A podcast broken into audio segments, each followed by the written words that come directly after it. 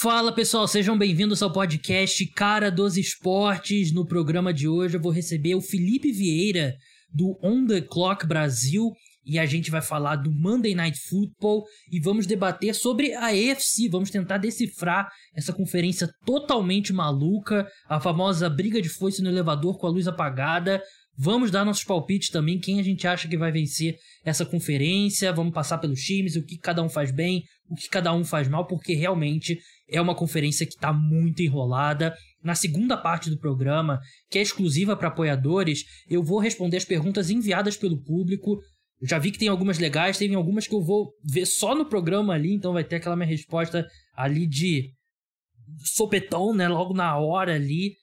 Então vai ser bem legal. Lembrando que para você escutar esse podcast na íntegra, escutar o podcast de quarta-feira 100% exclusivo para apoiadores, escutar os podcasts diários de notícias, ler a newsletter, participar do grupo no WhatsApp, basta se tornar um apoiador ou apoiadora. Tem plano a partir de 10 reais mensais. O link está na descrição lá para você que quer ler sobre os planos e ver qual que você gostaria, se encaixaria melhor. Se você puder, eu agradeço. O produtor de conteúdo independente é, precisa desse apoio e você tem, de quebra, acesso a esses conteúdos exclusivos. Mas vamos para a primeira parte do programa, eu conversar com o Felipe Vieira.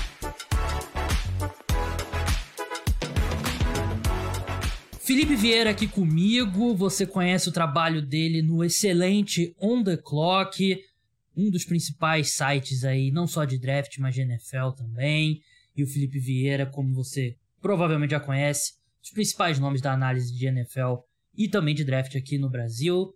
Prazer recebê-lo aqui no programa mais uma vez. Felipe, seja bem-vindo aí nesse retorno. Você participou antes de ato, primeira vez aí é, pós-hiato, que já tá virando. Eu falo tanto pós-hiato, pré-hiato, que é tipo Snap, né? No, no, no universo da Marvel.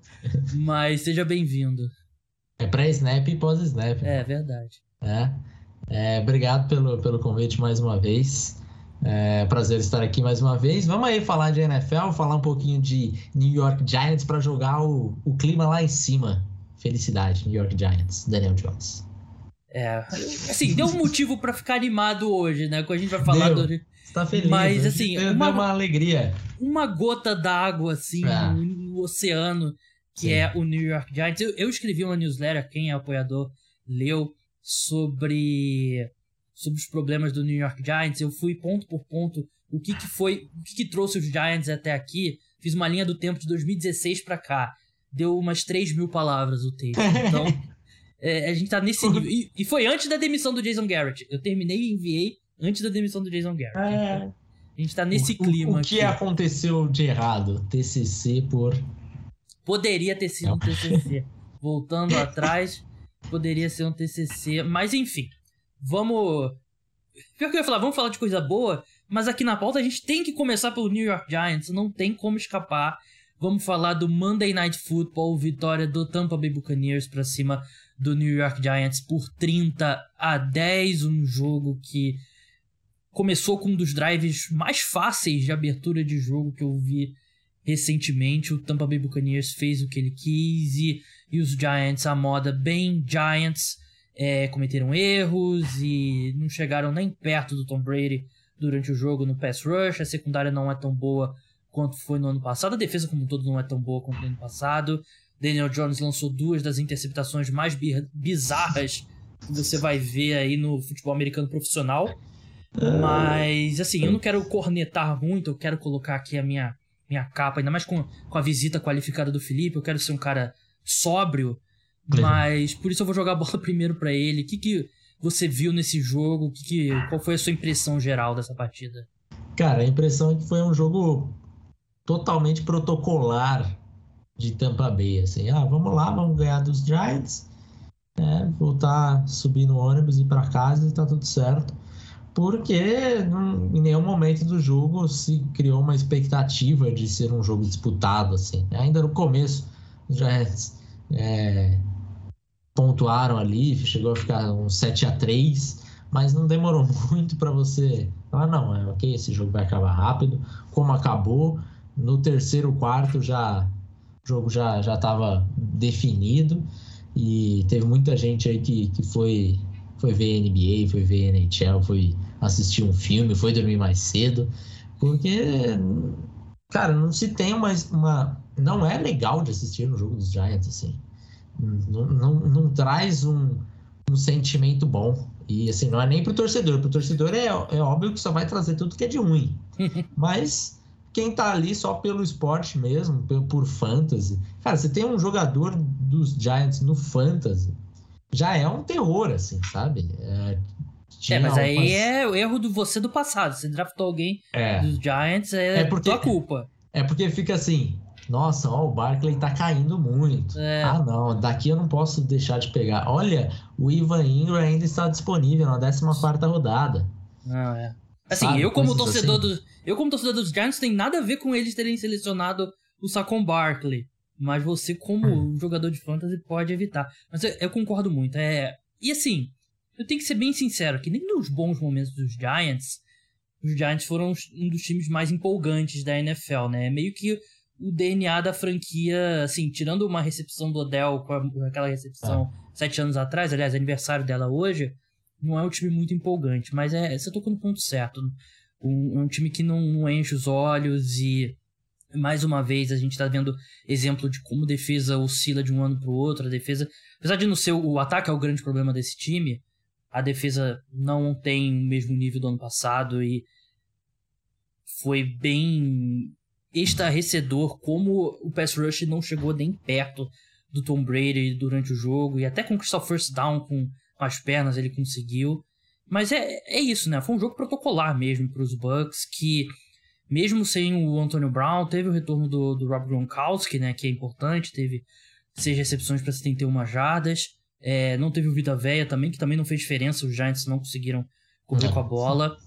Mas é, é um. A gente vai falar de AFC mais pra frente, né? Mas pensando em NFC, mesmo com, por exemplo, tropeço para Washington e teve o jogo contra o Saints também, vendo o cenário da NFC, parece que o Tampa Bay Buccaneers, mesmo quando joga mal, não joga tão mal quanto os outros times que estão na. Com exceção do Cardinals, né? Que mesmo sem o Kyler Murray não tem oscilado, mas não é um time que oscila tanto para baixo quanto, por exemplo, o Dallas Cowboys ou o próprio é Green Bay Packers. É, temo, é, é difícil de, de entender que, que time é bom e que time é ruim nessa temporada, né? É. Porque uma semana você fala de um elogio a um time, fala, não, esse daqui, melhor time. Na outra semana, perde para um Texans, perde para uma coisa assim, você fala, cara, o que está acontecendo? Então, essa vai ser, um, vai ser um playoffs bem divertido de se ver, porque é, tá tudo aberto, assim, né? É, tem muito time que a gente achava muito ruim no começo da temporada, agora está se recuperando. Time que. É, é difícil ter algum time que não oscilou. Nenhum time não é. oscilou é. ainda na temporada. Então vamos ver o que, que vai ser, como que vai ser esse, esse Chiefs, por exemplo, chegando. Agora tá, tá numa crescente legal. Vamos ver se mantém isso para dezembro e leva para janeiro. Mas é, é, difícil você falar assim: ó, esse daqui é o favorito para ganhar. Não tem. É, eu até brinquei no último podcast comparando com Copa do Mundo, né? Que não é necessariamente a melhor seleção que tem a melhor geração, né? É a seleção que encaixa ali um mês e vence a Copa do Mundo. Tipo, ah. acho que essa temporada da NFL, quem encontrar um, um, bom encaixe ali no final de dezembro, mesmo que, sei lá, chegue ali no wild card, pode ser ah. que, leve o, que leve o título, né? Porque realmente está totalmente aberto. É... Sobre o New York Giants, né? Depois da. Hoje nessa a gente tá gravando aqui na terça-feira à noite. Hoje de tarde saiu a notícia da demissão do Jason Garrett. E. Assim. Ninguém. Não vai deixar muita, muito torcedor com saudades. E torcedor dos Cowboys sabe que talvez ele ficou um ano, dois mais do que deveria. Mas, na minha opinião, foi uma contratação que nunca fez muito sentido. Porque se você olhar o ataque dos Cowboys, nunca foi muito criativo no comando dele, melhorou com o Kellen Moore como coordenador. O Dak Prescott, na mão dele, não evoluiu, evolu voltou a evoluir com o Kellen Moore.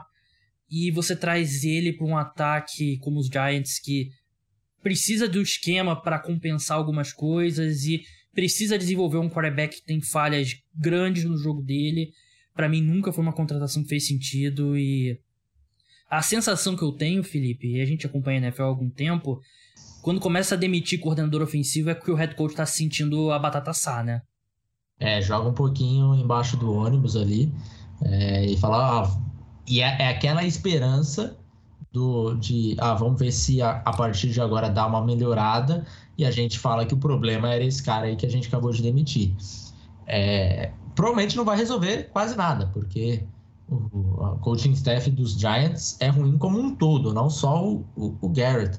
O, to, o, coaching staff inteiro tem seus problemas. É, é, lógico que Garrett também fazia parte desses problemas, mas eles não vão achar solução em lugar nenhum, porque a montagem foi errada.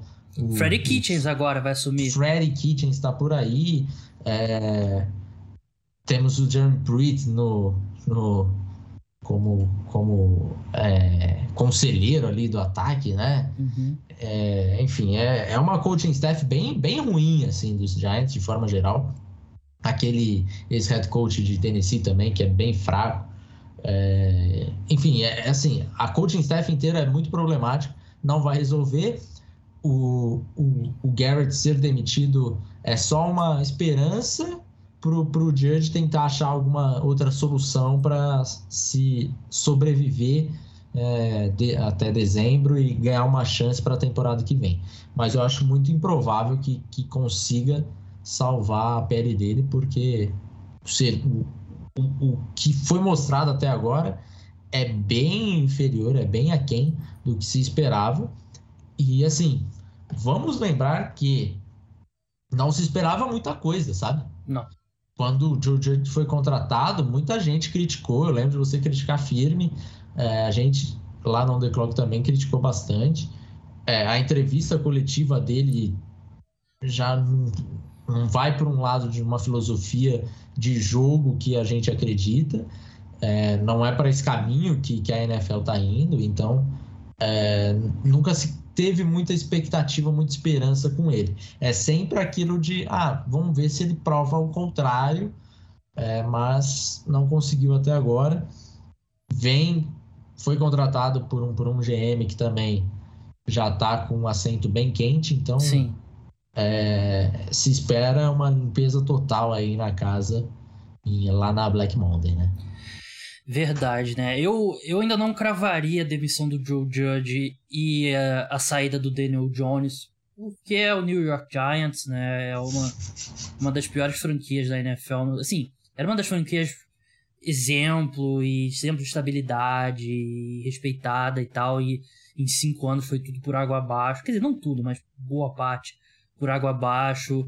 Para quem não sabe, um dos grandes defensores da regra de taunting, né, que é aquela da provocação que todo mundo odeia, foi o John Mara, dono do New York Giants. Então, você vê aí o exemplo. E a contratação do Joe Judge não é a primeira. É o inimigo vez... do entretenimento, né, cara? Total, total. Essa franquia. Pô, em Nova York era para ser aquele time animado, é, né? Mas Sim. não. Não tem nada disso. Mas o, o que eu ia concluir, assunto New York Giants, é que a contratação do Joe Judge veio quando o time entrou em pânico quando os Panthers contrataram o Matt Rule. Os Panthers é queriam o Matt o Giants queria o Matt Rule, tinha segunda, se não me engano já tinha uma segunda entrevista marcada com ele. Os Panthers, o David Tepper chegou e botou todo o dinheiro do mundo ali na mesa. Matt Rule aceitou e os Giants entraram em pânico. E assim, entraram em pânico com com Brian Dable ainda disponível, com, enfim, o, Isso é surreal, cara. Com, agora me fugiu o nome, o coordenador ofensivo do Chiefs, o. Caramba, o coordenador ofensivo do Chiefs. Não, peraí.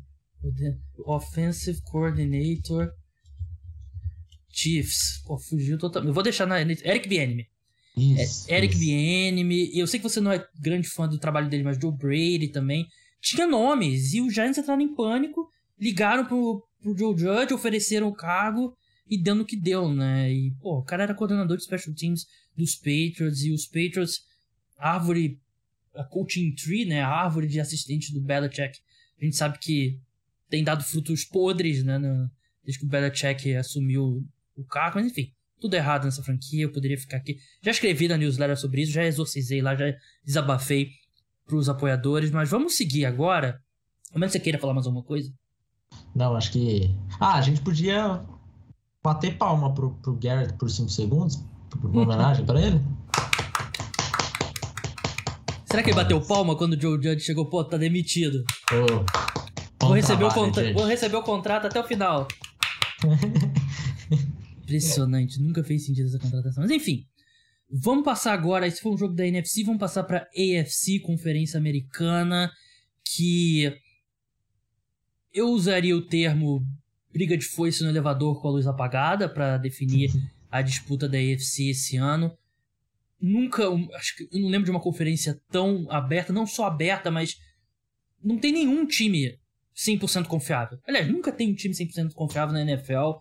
Os Patriots 16-0 perderam no Super Bowl, então não tem como confiar 100% num time. Mas todos os times, sem exceção, têm derrotas inexplicáveis ali no, é. no currículo deles. Se fosse futebol americano universitário, não teria nenhum time invicto ali, teria sempre um time com uma derrota ali pra, que não dá para justificar. O cenário da, da conferência, nesse momento, você tem Tennessee Titans com a seed 1, teria folga. Ravens com a seed 2, Patriots com a seed 3, Chiefs com a, seed, eh, com a, com a seed 4, Bengals com a seed 5, Chargers com a seed 6 e Bills com a seed 7. Logo atrás deles ali, Colts, Browns e Steelers, fora da zona de classificação aos playoffs. Primeiro, passando antes de entrar em, nos times especificamente, tem alguma explicação? Você vê alguma explicação macro, assim, no geral, para uma conferência? Porque a NFC você tem também times oscilando tanto, não tanto quanto mais tem também, mas acho que não chega perto do que a NFC. Você tem, tem alguma justificativa ou é uma temporada maluca mesmo? Cara, não, não consigo pensar em nada assim que me faz, faça é, imaginar ter algum sentido, porque é, é, coisa de maluco, assim. A gente tem a Seed 1, que hoje seria os Titans. Tudo bem, perderam o principal jogador ofensivo aí, né? O Derrick Henry. Mas até temporada passada a gente via um, um Ryan Tannehill fazendo um, uma... fez uma bela temporada é, complementando o Derrick Henry. Muito se falava, ah, vem o Derrick Henry fez o Ryan Tannehill ou vice-versa, porque né, ambos se ajudavam bastante. E agora, com, sem o Derrick Henry, o, o Tannehill não, mesmo com o, o Henry, ele já não vinha jogando tão bem quanto na temporada passada. Mas esse jogo contra os Texans é um jogo assim completamente inexplicável por parte dos Titans é, perder da forma como perdeu. Assim. O Tannehill com seis bolas interceptáveis no jogo lançando 50 bolas, assim, coisa que foge, foge totalmente do, do escopo Tennessee Titans. E ainda perder por um time tenebroso que é o Houston Texans, sabe? E os Texans nem jogaram bem, né? Reassistindo o jogo, foi um negócio que eu fiquei chocado. Não é aquela coisa, pô, os Texans fizeram o jogo da vida deles, é. o Tannehill lançou quatro interceptações, pronto. Não, eles não jogaram bem. Não. É. é bizarro, assim. É inexplicável mesmo. Não consigo entender né? E a gente tem algumas outras partidas assim que os Jets conseguem vitórias. Fala, cara, como que ganharam esse jogo de um time tão melhor? É. É... Tá acontecendo isso. Os Bills sofrendo uma barbaridade nessa semana aí contra os Colts, que eram favoritos nessa partida. É... Talvez o Josh Allen, que era um dos candidatos a MVP, agora já não está mais nessa, nessa conversa. Uhum. Então, assim, todos os times tiveram derrotas. Você fala, cara, o que está acontecendo aqui? É, ninguém é bom nesse, nessa, nessa conferência, porque é, não dá para confiar em ninguém, como você falou. É, é bem inexplicável o que está acontecendo. Por isso que torna essa temporada tão legal. É, acho que esses playoffs aqui, ainda mais com esse formato aí, né? Recente, uhum. de sete, uma, uma seed, é, só a primeira seed pega bar e tal é, eu acho que vai ser um, um playoffs que a gente vai ter a chance ali de talvez ver o que aconteceu é, algo semelhante aí com o que os Giants fizeram, né? Bons Porque, tempos, boa lembrança. É. Época que o respeito existia. É, mas assim, eu, eu, também consigo ver do outro lado. Num ano que os times são tão. Assim. São tão diferentes, mas equilibrados assim, no geral de repente ter a Seed 1, mesmo que você consiga ali na Bacia das Almas a Seed 1, você garantir a folga, garantir o, o mando de campo, pode ser determinante. Assim, sempre é muito importante, né? Mas é. pode ganhar até mais, mais peso. Os Titans, eles estavam com a faca e o queijo na mão, né? Sim. Eles, eles assumiram... Muito... Eles assumiram a sede 1 na parte fácil, da parte difícil do calendário. É. E agora era só, pô, guiar E agora aqui. correm riscos, né? É, não, Porque... agora pode perder até o... Pode perder até a divisão agora. Não, sendo bem sincero, jogando da forma como jogaram, é, é um time que não dá nem para confiar para pegar playoffs. A gente tá, tá falando assim porque os Titans estão com oito vitórias, tem time aí que não tá se classificando que tem seis. Então, assim, dois jogos atrás não é nenhum absurdo. Pô, os caras perderam para os Texans. É. Eles pegam os Patriots semana que vem. Dá para imaginar que os Patriots serão favoritos nesse jogo. Não vi caso de aposta, mas acho que eles são os favoritos. É... Não sei, cara. De repente perde uma partida aí contra Pittsburgh, a outra para São Francisco, acabou. Quatro derrotas aqui, já Verdade. foi. Verdade. E, encerrando aqui, a gente acabou falando bastante do Tennessee Titans. Eu, eu separei mais ou menos prós e contras de cada time. É, os Titans é um time que também está bem lesionado, né? No Der Derrick Henry, o Julio Jones foi para injury reserve, pode voltar ainda. O AJ Brown entrou e saiu no último jogo, bem baleado também, teve problema na mão, se eu não me engano, depois nas costelas. O próprio Marcus Johnson, que surgiu na semana retrasada, também se machucou durante o jogo. Bud Dupree fora da temporada. O Caleb Farley se machucou logo no começo. Então, e eu, eu não lembro o número exato, mas os Titans estavam perto já de bater o recorde de jogadores diferentes ativos por uma semana de jogo, né? 80 e pouco. Então mostra como o elenco tá rodando muito.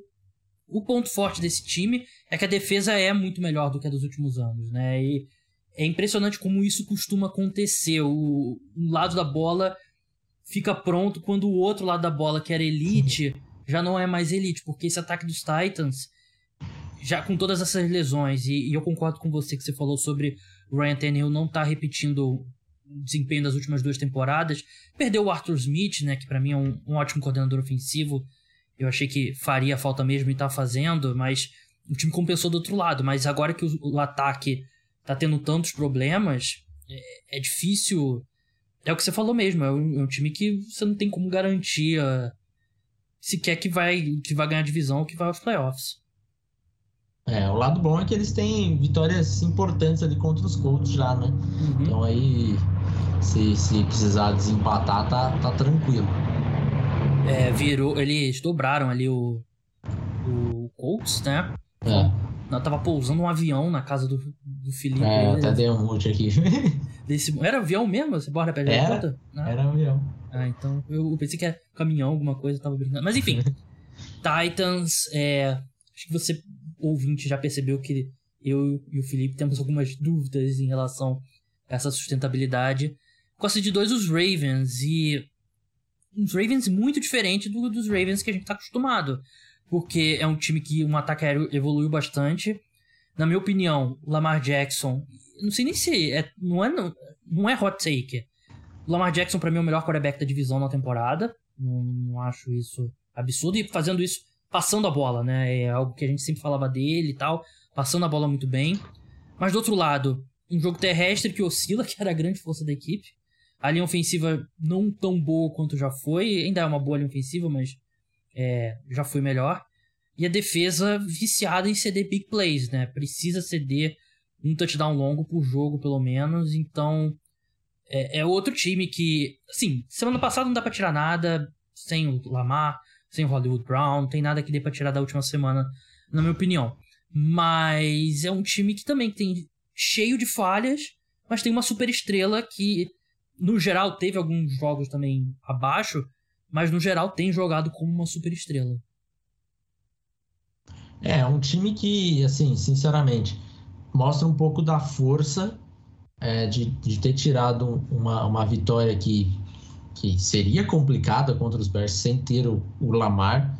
Então, você jogar com o Tyler Handley, é, independente do adversário, e vencer a partida é um, é um jogo que precisa ser comemorado. É, então acho que mostra um pouquinho da força do time, da é, já de como que esse time vai vai reagir quando as coisas não, não forem da forma como, como gostariam que fosse. Então eu gosto do, do, dos Ravens, acho que é um, um time bem candidato aí à, à conferência. É, e, só que assim, são times completamente diferentes, né? Com Lamar e sem Lamar. Não tem nem que, tem, tem nem que se discutir esse tipo de coisa. É, mas aí também dá para dizer isso de quase todo quarterback assim do, do escalão de cima, né? Vai perder seu quarterback e vai ser vai ser outro time, né? Mas assim, a defesa tem que dar uma segurada, a defesa não pode ceder tantas big plays como vem cedendo. Acho que é o grande problema da equipe. Porque assim, você não precisa. Assim, a história recente mostra, você não precisa uma defesa de elite para ser campeão, mas você precisa ter. Assim, a menos que você seja o Kansas City Chiefs 2018, 19 ali, que teve momentos bem ruins, você precisa ter, sei lá, o sangue correndo na veia dos caras e às vezes os Ravens parece que, que falta um pouco. Falta um pouquinho no Patrick Queen, hein? Hum, Patrick é. Queen tá, tá devendo um pouco. Eu acho que é um time que também erra, erra bastante tackle, que acaba cedendo essas big plays, aí vem muito por conta disso também. É. É, é, o Patrick, corrigir um pouco isso. O Patrick Queen chegou no passado a ter algum hype para Defensive Rookie of the Year? Eu nunca, nunca entendi muito Nunca bem. entendi também. É. Acho que é um hype que, que ele ia muito melhor no jogo terrestre do que no, no, na, na, na, cobertura. E esse ano o jogo terrestre também não está aparecendo tanto. É. E, e, a, e a cobertura aérea, para mim, continua no mesmo nível da temporada passada. Então aí já, já cai bastante aí o nível. E confesso é que, que, que, dá para me gabar um pouquinho aí que a avaliação dele no The Clock acho que, que foi mais certa do que a do Ravens. No guia lá do On The Clock, não, ele não tava boa avaliação? É, não tava tão hypado assim de, ah, nossa, first precisa draft. Ele não, não tinha nota de primeira rodada. Era um cara que a gente criticava bastante a, a cobertura do jogo aéreo dele. E só que esse ano ele tá, tá pior porque ele tá, tá errando muito tackle também. É um cara que tem chegou o jogo aí que ele chegou a quase ter 50% de tentativa de tackle errado. O que é absurdo. O que é, é absurdo.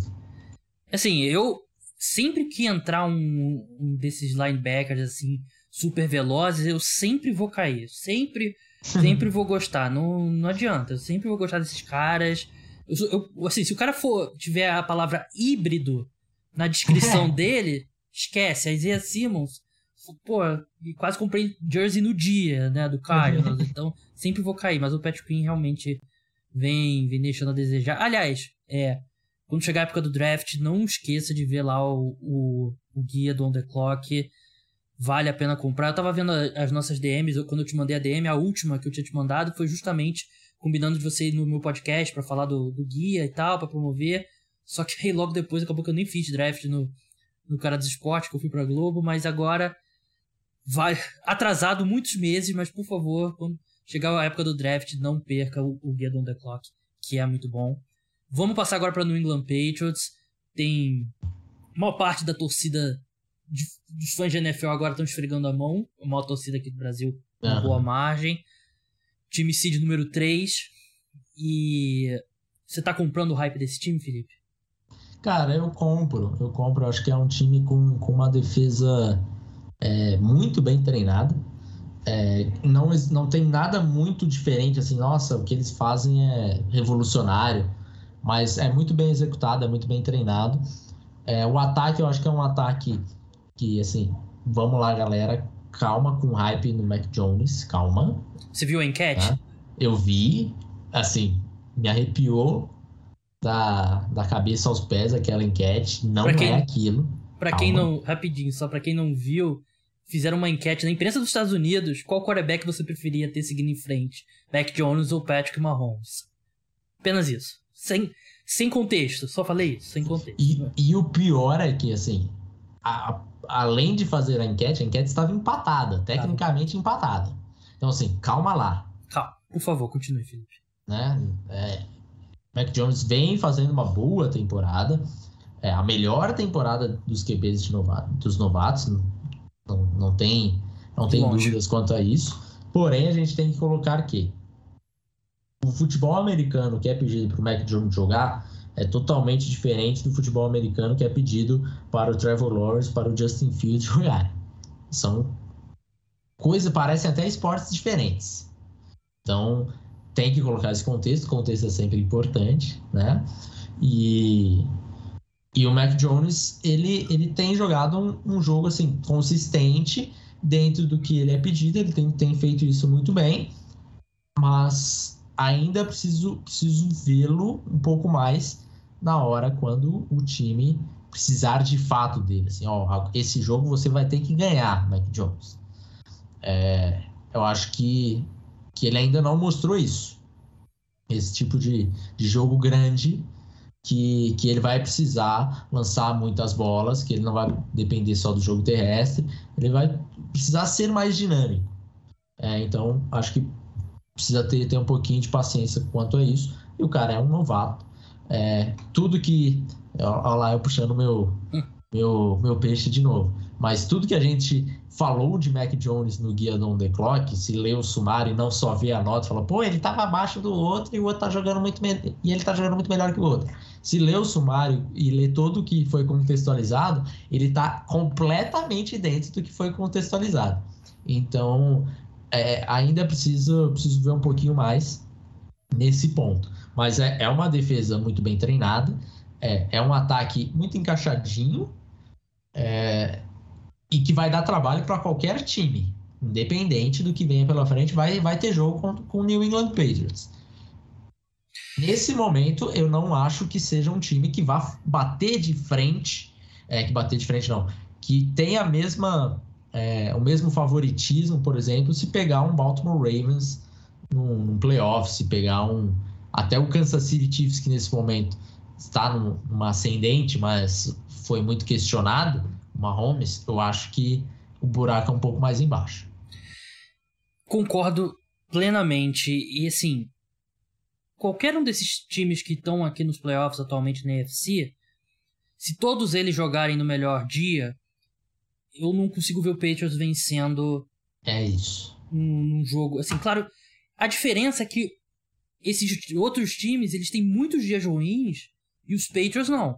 É, exatamente. O, enquanto esses times estão aqui fazendo isso aqui, oscilando, os Patriots estão numa crescente estável, né? Um time que em setembro teve problemas, sempre tem problemas em setembro os Patriots, eles sempre estão testando coisas, eles se encontraram principalmente na defesa, a defesa, nome por nome, fica abaixo das grandes defesas do Bill Belichick, mas ela tem aquela adaptabilidade de sempre, tem aquela versatilidade no front seven, tem a secundária forte, como sempre. Mas é até o que você falou do Mac Jones e tá anotado aqui na minha, na minha lista aqui. De, o Mac Jones ele tá jogando bem, mas ele é um calouro. Ele tá jogando bem para um quarterback calouro. É aquela coisa da, da nota em curva. E é, é o que você falou, não vou nem repetir. Assim, você confia que ele tem a capacidade nessa altura da carreira para ganhar um jogo. É difícil. E o corpo de skill positions dos Patriots não tem ninguém que seja de elite. Não tem ninguém que possa. Você confia que vai fazer consistentemente grandes jogadas quando uma defesa mais forte de playoff estiver em cima dele. Assim, Nelson Aguilar bom, o, o Kendall. O Bourne, né? Que eu esqueci o primeiro nome dele. O Kendrick. Kendrick Bourne, bom. Hunter Henry, bom. John Smith tá jogando mal, mas ele no geral é bom. E Jacob Myers, bom também. Os running backs são bons, mas ninguém de elite de fato ali pra, pra criar uma jogo que você confia que vai consistentemente criar jogada nos playoffs. Por isso, eu acho que é um time que tem um piso mais alto do que esses outros, mas o teto não é, é baixo em relação a esses outros times, assim, que já jogaram até esse ano. É, só pra é, complementar o que você falou, e a gente tem sempre ter um, cuidado extra quando vai falar de New England Patriots, uhum. porque a, a torcida é sempre empolgada demais e, e vai querer distorcer um pouquinho. Às uhum. vezes distorce um pouquinho que você falou, ah, vai ganhar com ele, não sei se vai ganhar um jogo. Não é isso, assim, ó. No Scout a gente tem uma, uma forma de, de analisar o jogador que é a gente consegue ganhar um jogo apesar dele consegue ganhar o jogo com ele ou consegue ganhar o jogo por causa dele. Nesse momento, a gente tem o Mike Jones na, no patamar de consegue ganhar um jogo com ele. A gente tem outros quarterbacks aqui que a gente vai falar que consegue ganhar o jogo por causa dele. É o caso do Lamar Jackson, é o caso do, do Patrick Mahomes. São caras que transformam o jogo. É, o Mac Jones, ele tá ali no, com ele. Se der tudo certinho, ele vai indo no fluxo bonito. O fluxo vai muito bem. Se der uma puxada para cá, para lá, ele consegue voltar esse fluxo? Essa, essa é a pergunta que a gente está fazendo agora. Nesse momento, ele ainda não mostrou. É, é, lógico, ainda vai ter muita oportunidade para isso e nem acho que ele teve oportunidade de mostrar se, se ele consegue mesmo ou não. Mas não teve jogos grandes nesse tamanho assim para ele para ele mostrar isso. Mas pelo que a gente vê do que do jogo dele, ainda se tem essa essa, essa ponto de interrogação rondando aí, né?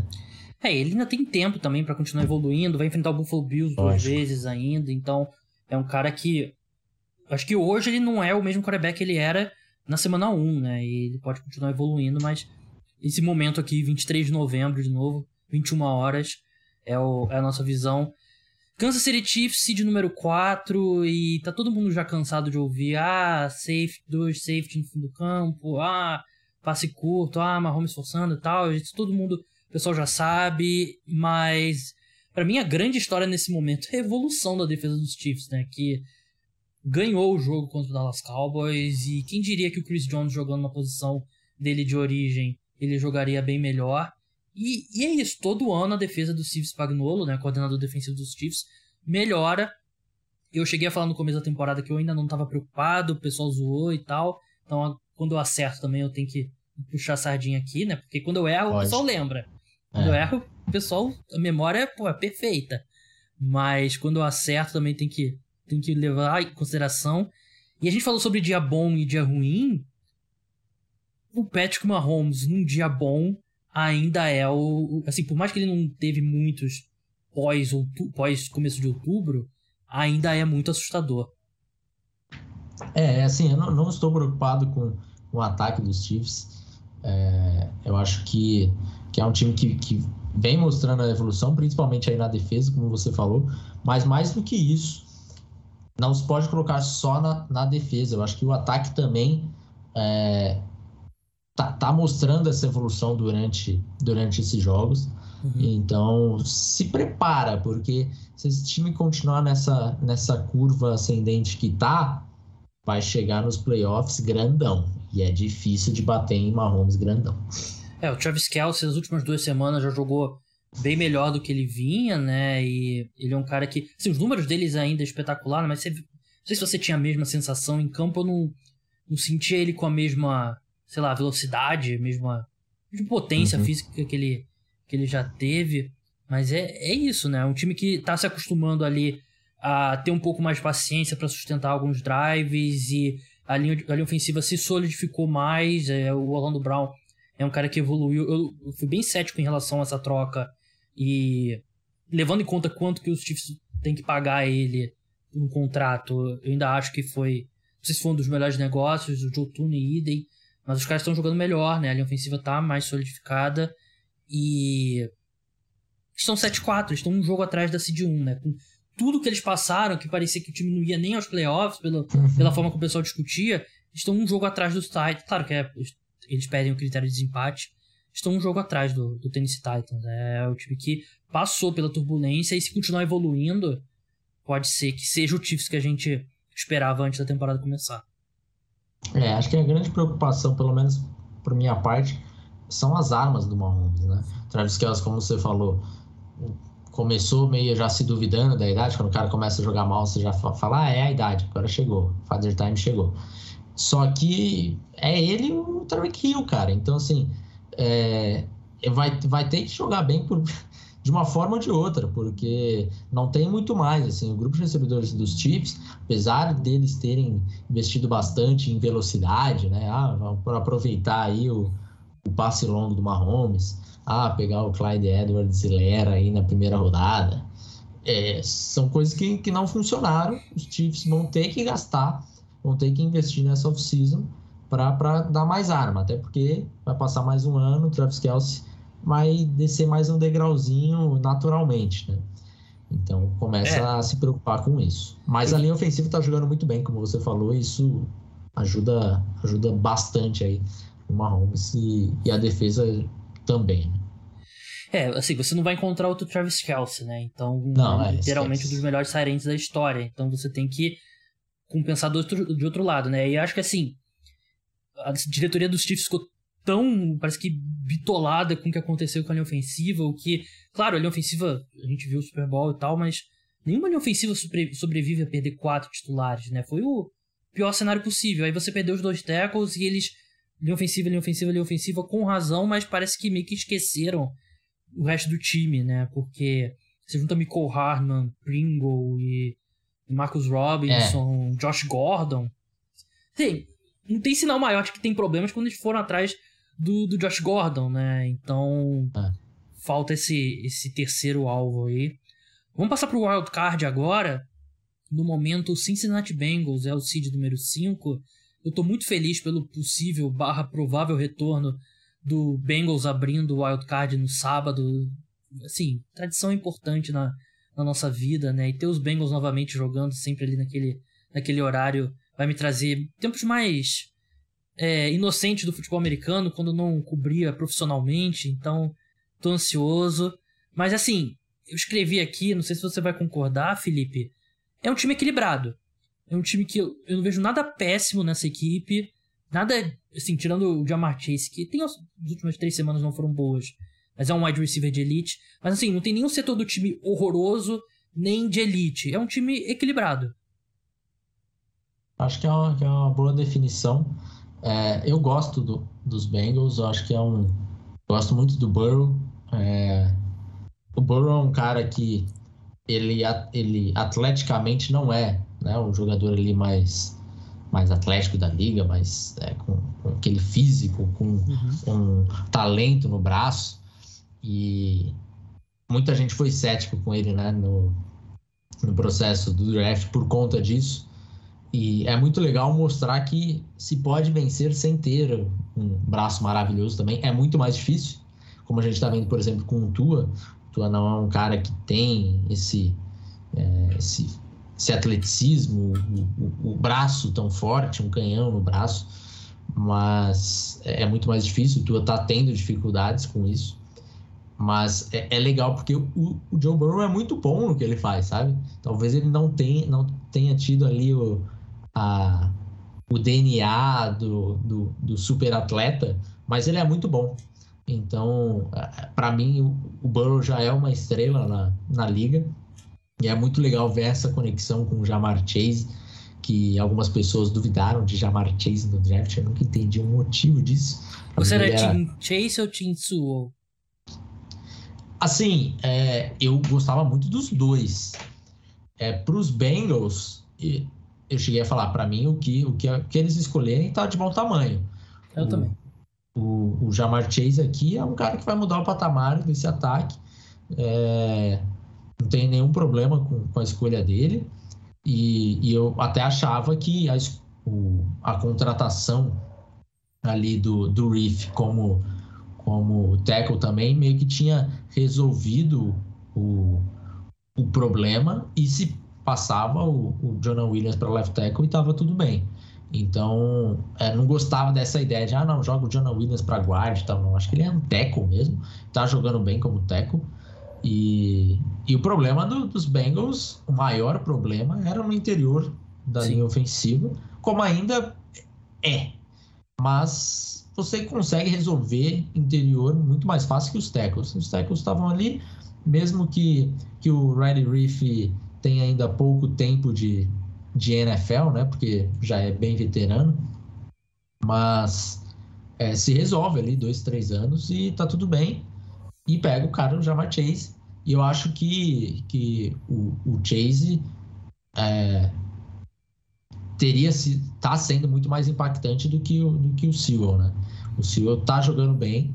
É, ele foi meio uma, colocado numa armadilha ali, ó, um cara que tinha jogado sempre como left tackle, foi colocado como right tackle, não estava jogando bem, é complicado. É, quando ele foi para left tackle, as coisas melhoraram consideravelmente. E agora ele voltou de novo para. E agora voltou para right tackle, mas enfim, é coisas, coisas de Detroit Lions. É, Mas eu, eu, eu gosto, gostava muito do Jamar Chase. Para mim era uma prateleira bem diferente. Era o Chase e, e depois vinha uhum. prateleira dos outros três wide receivers, na minha opinião, que começava com o Rashad Bateman nadando um pouco contra a corrente aí, depois vinha o Jalen Waddle e depois o Davonta Smith.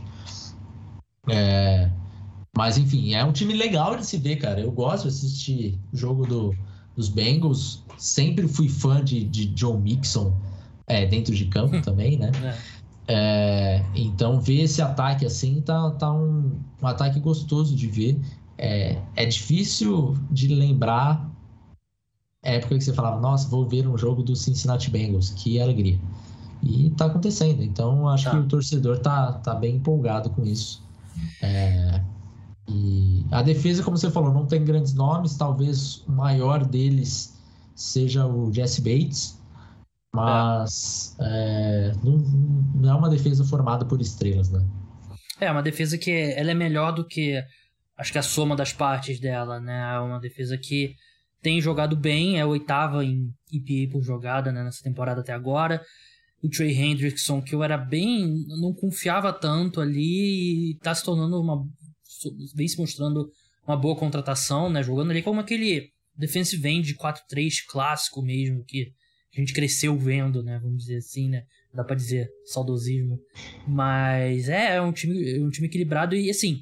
A minha questão quanto ao que eles podem fazer nos playoffs depende deles voltarem a cons conseguir ter jogos explosivos do Jamar Chase, né? Porque é. É, o Jamar Chase começou a temporada caminhando para ser All Pro como calouro, uma das melhores temporadas de calouro de wide receiver que eu via. E, assim, nível. Talvez superior ao Odell Beckham até, né, de 2014. Que muita gente esquece, né? O pessoal diz que é só a recepção. Mas. É, são três jogos consecutivos que ele foi bem discreto. Mas é, é um processo natural, né? O calouro entra, ele começa a jogar muito bem. E as defesas começam a focar em parar ele. E aí o que os grandes jogadores fazem é que eles começam a encontrar formas de contornar o ajuste a ele, né? E o Jamar Chase é um grande wide receiver, ele vai conseguir. Os Bengals também vão conseguir ali encontrar formas de. Acho que falta um pouco ali variar, variar o, o alinhamento dele, de, assim, forçar mais a defesa a ter que prestar atenção e ver o que, que vai abrir fora do, do Jamar Chase, porque se ele continuar sendo limitado assim, eu acho que limita o potencial desse ataque. É, sem dúvidas. Tô com você nessa. Vamos seguir agora para Chargers. Vem de uma vitória ali contra os Steelers, um dos melhores jogos da, da temporada. Não, não dava muito por aquele jogo, mas o último quarto foi sensacional. É, a defesa é ruim. Ela é uhum. é mediana contra o passe e tenebrosa contra o jogo terrestre. É uma das piores. De... Quer dizer, a pior defesa em números contra o jogo terrestre na NFL. Não consegue parar ninguém. A secundária é ok, mas os times. É, é, até me surpreendeu o Najee Harris não correr com a bola 30 vezes no último jogo. Para mim não fez muito sentido. Mas assim, tem o Justin Herbert, que é, é espetacular. E ele tem todas as ferramentas do mundo e não tá tendo aquela. Pelo menos não tá tendo muito grave a sophomore slump, né? Que é a, aquela queda no segundo ano. Mas eu não sei se o, os Chargers estão usando ele. Estão tirando o melhor do, Chase, do Chase, do, do Justin Herbert. Eu. Esse play calling dos Chargers me incomoda às vezes. Também te incomoda? Bastante, bastante. Acho que é um, um quarterback que você tá é uma Ferrari que você tá parando na quarta, na quarta marcha, sabe? Tem que soltar um pouquinho mais, seja mais feliz. Los Angeles Chargers, né? Brandon Staley, que eu tanto elogiei aí na, durante, durante a temporada, acho que tá na hora dele começar a, a, a ser um pouquinho mais ousado nesse ponto. Até das é questões um de, de quarta descida, ele tem oscilado um pouco, né? Tirou é. o pé algumas vezes. É. É, o, o, Herbert em, em, em, passes longos na temporada talvez eles eles sejam o que tenha uma melhor média assim. É um cara que tem quatro touchdowns e nenhuma interceptação, né, para mais de 20 jardas. É... E aí na, na, área mediana ali, das 10 a 19, são 4 touchdowns e 5 interceptações. É, então, assim, eu acho que, que, que dá para explorar um pouquinho mais esse, essa, essa, bola um pouco mais longa aí do Herbert. Tá um, um joguinho que eu não, não sou tão fã, né? Um pouquinho mais curto. É, mas eu acho que, que tá começando a se soltar um pouco mais, assim. Pelo menos no último jogo deu uma, deu uma melhorada nisso.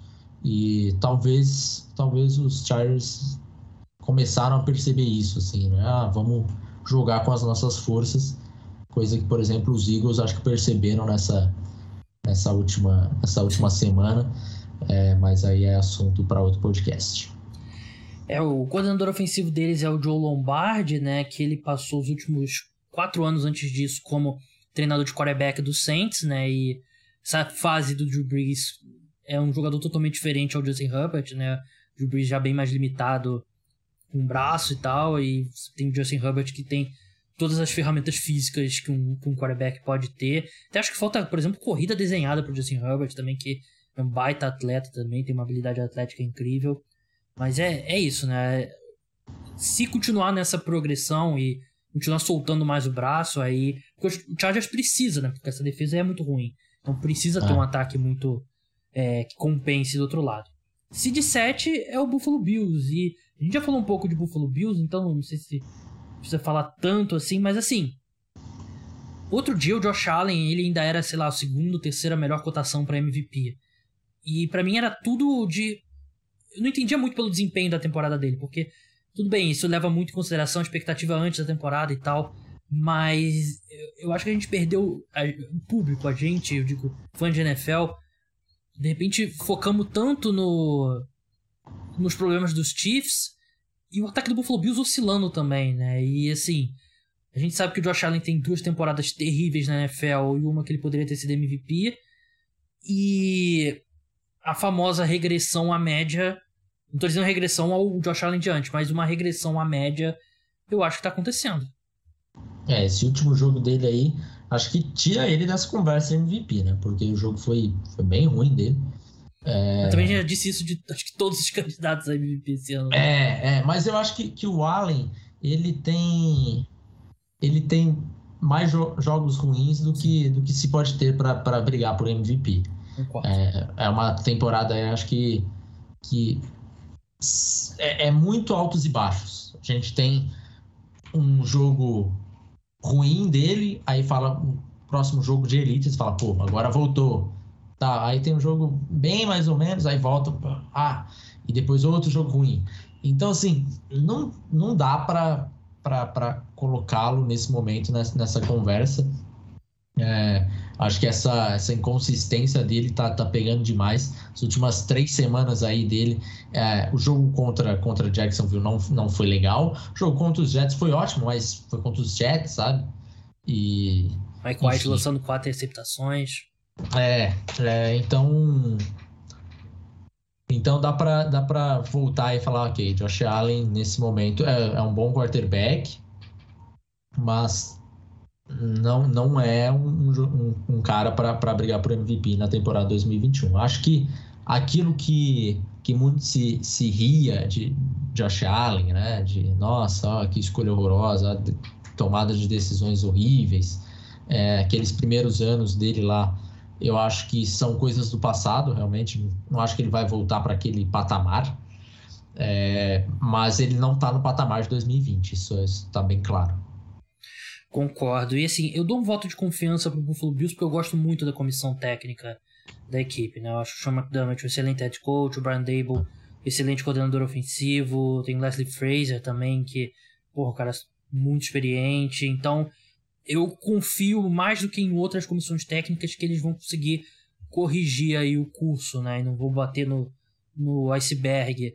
Mas eu acho que um time que a defesa talvez tenha sido um pouco superestimada, né? Porque é uma boa defesa, muito boa, mas parece que todo ano a gente faz isso, né? A gente elege uma defesa como a melhor da NFL, usa números ali para mostrar, mas a gente ignora um pouco que defesa é muito determinado pelos ataques que você enfrenta, né? E o Buffalo Bills teve um calendário bem fácil de, de ataques pela esse, até agora, então é uma defesa muito boa, mas não é uma, sei lá, uma defesa que de elite do que a gente está acostumado a ver em, em outros anos. Bem que é, é cada vez mais raro defesas que é. realmente fazem tanta diferença assim. Mas seu nível de confiança com, com os Bills? É, é uma defesa que no jogo aéreo eu acho que está entre as melhores, ainda está, mas no jogo terrestre tem bastante, são bastantes problemas. E assim, não é fácil, porque você vai pegar um, duas vezes o Patriots, por exemplo, agora, e aí você vai jogar com, contra as forças dele tendo suas grandes fraquezas. Então, é, me preocupa esse jogo aí do, para os Bills em relação aos Patriots, porque eu acho que os Patriots têm uma vantagem considerável aí quando o ataque estiver em campo. É, eu não estou 100% confiante nesse time, mas eu acho que a gente já, já chegou num ponto que, que o Josh Allen é, é, um, é um quarterback que ele pode mudar o jogo a qualquer momento.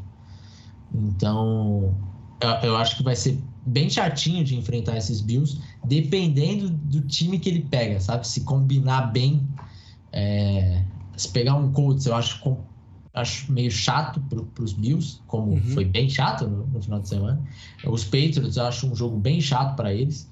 Mas, por exemplo, se pegar um Chiefs, para mim, eu acho que é um jogo, assim, é, excepcional. É um jogo excepcional. É, então, acho que vai depender muito de, desse casamento aí e um pouco de sorte nesse, nesse cruzamento do, dos playoffs, ver quem, ver quem que pega, porque é, vai ser bem cartinha de super trunfo. Ah, isso daqui, a sua nota é 9, a minha é 5. Pô, ganhei. E, né, e o cara que tinha 5 tinha um 9 no outro ali também, que se fosse um outro adversário teria vencido. Então, é, eu acho que, que dá para fazer um, um barulho aí nos playoffs mas vai depender muito de onde que, que vai vir. Playoffs eu acho que tá meio que garantido, assim, sinceramente, não vejo esse time ficando fora de playoffs. Mas eu vejo esse time perdendo a divisão para os Patriots. É, e para eles trazer de volta esse mando de campo, pelo menos no primeiro jogo, seria importantíssimo, né? A gente sabe como é que é o mando de campo em Buffalo, né? Principalmente em janeiro, né? Que questão climática lá é. Frio desgraçado. É verdade, não é não é qualquer quarterback que consegue ir lá e ganhar em, em janeiro, porque não. não teve muito jogo em janeiro em Buffalo já há algum tempo, né? Teve na temporada passada, mas enfim. É, os três, acho que tem uma nota de corte ali depois do desses três times que estão fora aqui do, dos playoffs, Colts, Browns e Steelers. Qual desses você, se fosse um time que está dentro dos playoffs, ficaria com mais, não diria medo, né, mas gostaria menos que encontrasse uma forma de, de chegar ali na, depois da semana 18?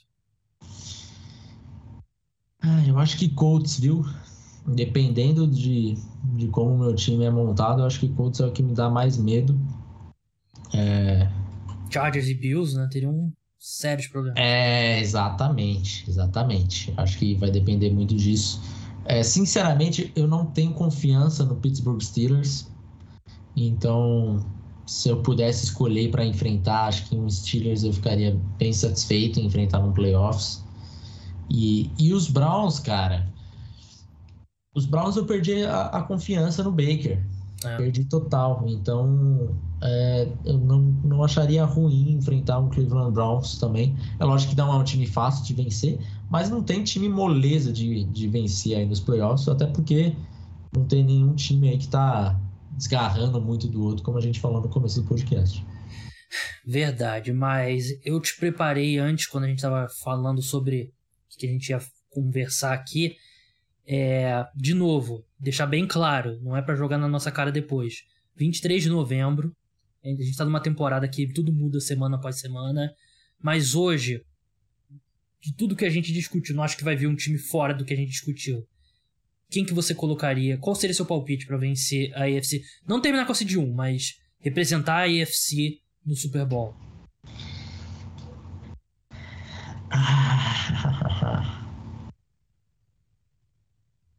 Rapaz, que pergunta difícil. Eu vou com Baltimore Ravens.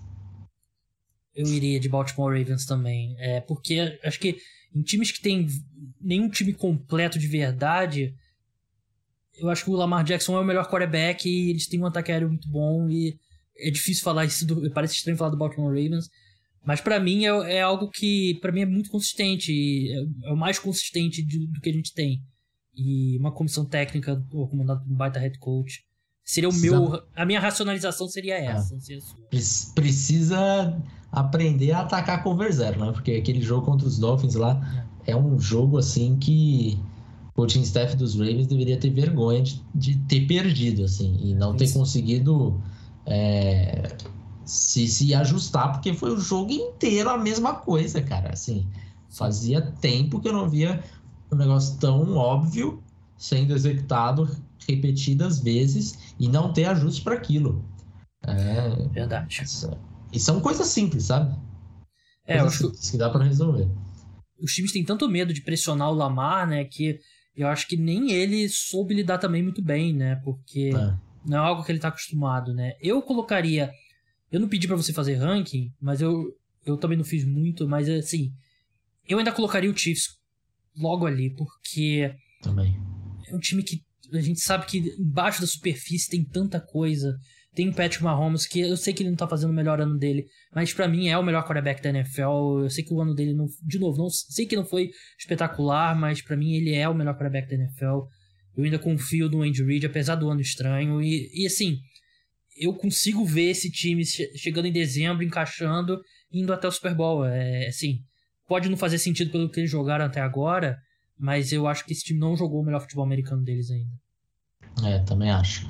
Acho que aí, para mim, eu tenho, tenho alguns times aí que, que estão, que estão na frente: Chiefs, Chiefs, Ravens, Chargers e Bills. São os times que é, não sabendo quem que enfren enfrentarão seriam as minhas escolhas, assim, né?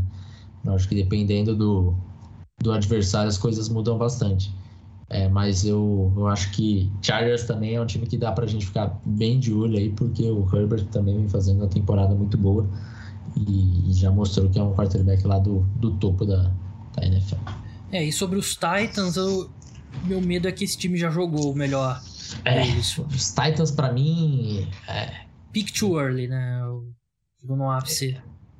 É, exatamente. É, é, eu, eu acho que, que é um time que, quando chegar nos playoffs, se chegar nos playoffs, porque eu acho que ainda se tem uma dúvida quanto a isso até, o time que pegar os Titans vai pegar feliz, assim. Ah, beleza, vamos pegar os Titans, acho que que é um bom time para enf enfrentar num, num wild card.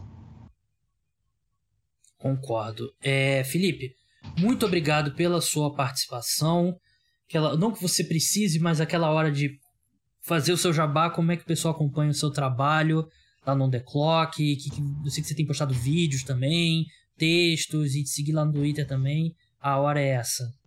Sempre bom jabazinho. Quem quiser me acompanhar lá no Twitter, arroba Vieira. On The Clock é On The Clock BR e o site é ontheclock.com.br. Também tem, tem bastante coisa no, no YouTube, só procurar, procurar por On The Clock lá. Tem meus vídeos quase que semanais. Os vídeos do, do, do Davis é, entram toda semana e bastante conteúdo. Temos dois podcasts na semana também, um aberto, um para assinantes. Então, se você está com aquele dinheirinho sobrando e quer apoiar o nosso trabalho, considere virar um assinante lá no The Clock, que ajuda a gente bastante. É isso. Obrigado pelo convite, Gabriel. Esse pessoal que fica pedindo assinante, né, ouvinte? Né? Que coisa chata, né? Nem parece que eu faço isso aqui duas, três vezes por, por podcast. Mas, Felipe, brigadão e até a próxima. Até a próxima. Estou, estou à espera aí da, do convite no draft. Obrigado, Felipe. Daqui em diante, programa exclusivo para apoiadores, você que ainda não é, se puder, considere se tornar um apoiador, vai ajudar muito o, o meu trabalho. A de novo, a vida de produtor de conteúdo independente não é fácil. Então, se você puder, você vai poder escutar esse programa e muito mais conteúdo exclusivo, quase que diário.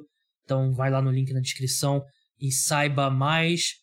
Então é isso, pessoal. O podcast agora no feed normal volta na sexta-feira, falando dos jogos do Dia de Ação de Graças e falando de NBA também. Então, até lá. Tchau.